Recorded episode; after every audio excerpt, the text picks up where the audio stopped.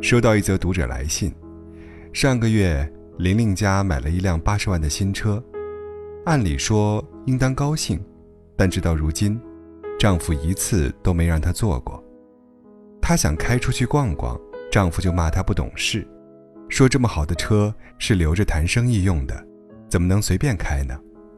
更有趣的是，丈夫不让她坐，倒愿意让孩子坐。几岁的男孩淘气的不行。在车后座吃饼干，掉的到处都是碎屑，丈夫一个字都不吭。听完她的叙述，真是好笑又好气。我原以为舍得花八十万买车的人，都有大手笔的气魄，没想到，跟我爸妈买第一台电视机一样，遥控器都不敢用力按，看五分钟就赶紧关了，还要用个花罩盖起来。说白了。买得起豪车，开不起豪车，但这顶多算小家子气，没什么大不了的。真正令我不适的是，他对妻子的态度。跟许多丈夫一样，玲玲的丈夫同样不懂尊重妻子，在他们眼里，妻子永远排在末位。他既比不上生意，又比不上孩子，甚至比不上一辆车，什么都重要，只有他不重要。这不禁让我想起曾在论坛看过的帖子：女人的丈夫从客户那里拿了五张高档自助餐厅的餐券，那天恰逢周末，他便提议去用掉两张，毕竟他从未进过那间高档餐厅。丈夫却无论如何都不愿意，老夫老妻的在家吃就行，这券留着以后请客用。最后请了什么客呢？半个月后。男人的父母从老家过来，他带着父母去了，用掉了三张券。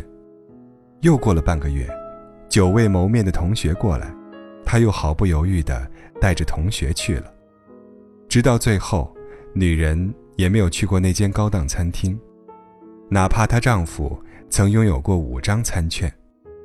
她感慨道：“我原以为他只是没钱，后来才发现，不过是在他心里。”我配不上那餐券罢了。隔着屏幕想打人，一张餐厅入场券又值多少钱呢？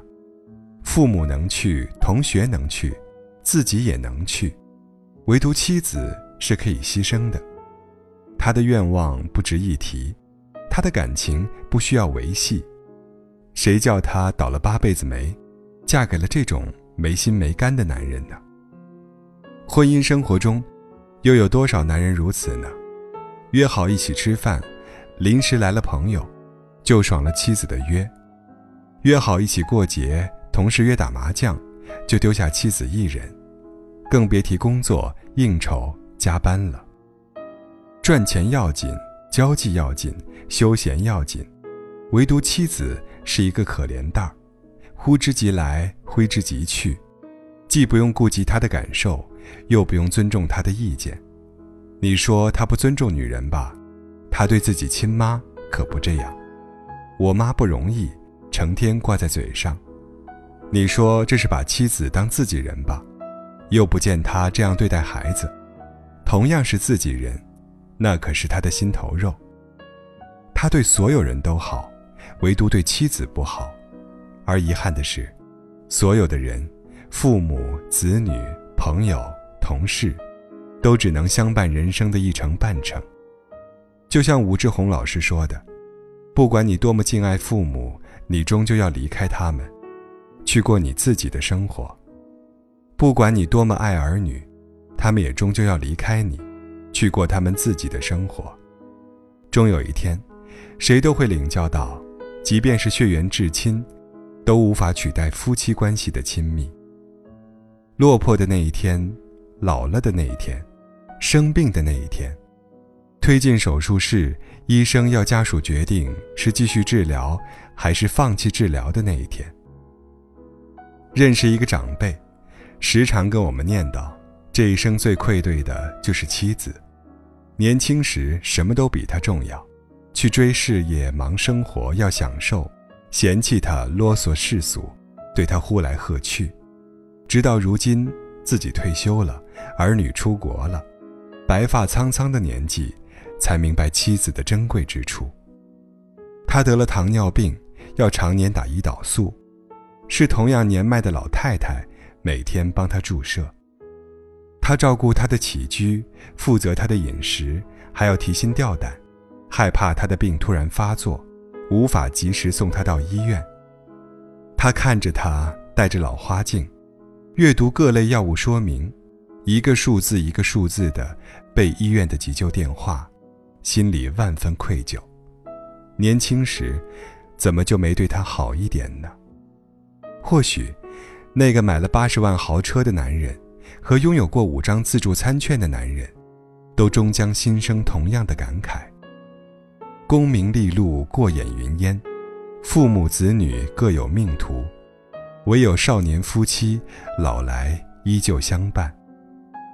正如他人所言，女人是一个家庭的风水，她分担你的生活重担，照顾你的一双父母，养育子女，传承教育，里里外外。悉心操办。你给他爱和尊重，他就给你世上的一切。而假如你对妻子连基本的尊重都没有，又能指望他回馈什么呢？别寒了一个女人的心，因为终有一天你会发现，豪宅和豪车都救不了你的命，能救你命的，只有身边这个。奉献了一生的女人。